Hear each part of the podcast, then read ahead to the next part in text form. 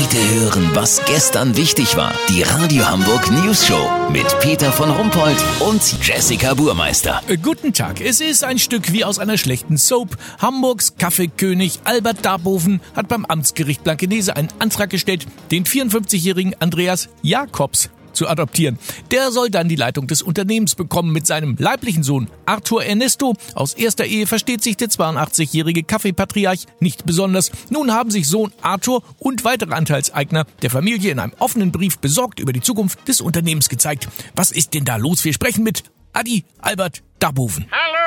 Herr Darboven, einige kennen Sie noch als netten Kaffeeonkel aus der Idee-Kaffee-Werbung. Heute schäumen Sie vor Wut wie Milch auf einem Latte Macchiato. Reden Sie ruhig, ganz ohne Filter. Warum soll Ihr leiblicher Sohn Arthur nicht die Firma bekommen? Wissen Sie, schon als Kind hat Arthur lieber Cola oder Fanta getrunken. Das hat mich damals schon stutzig gemacht.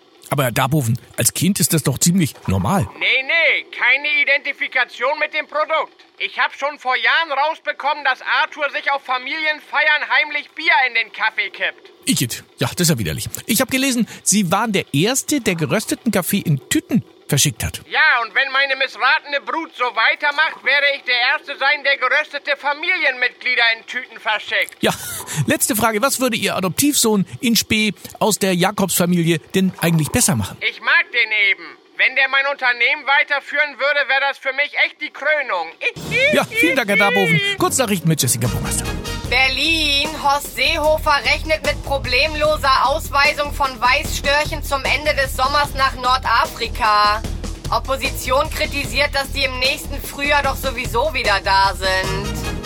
VIPs, Sylvie Mais ist nach zehn Jahren wieder in der Jury vom RTL Supertalent. Sylvie kann sich eine größere Ehre einfach nicht vorstellen. Hirnforscher bestätigen, dass das tatsächlich das Maximum ihrer Vorstellungskraft sein könnte. Dopingvorwürfe. Hamburger Sommer soll leistungssteigernde Substanzen genommen haben. Das Wetter. Das Wetter wurde Ihnen präsentiert von Intimfriseur Laura Bär.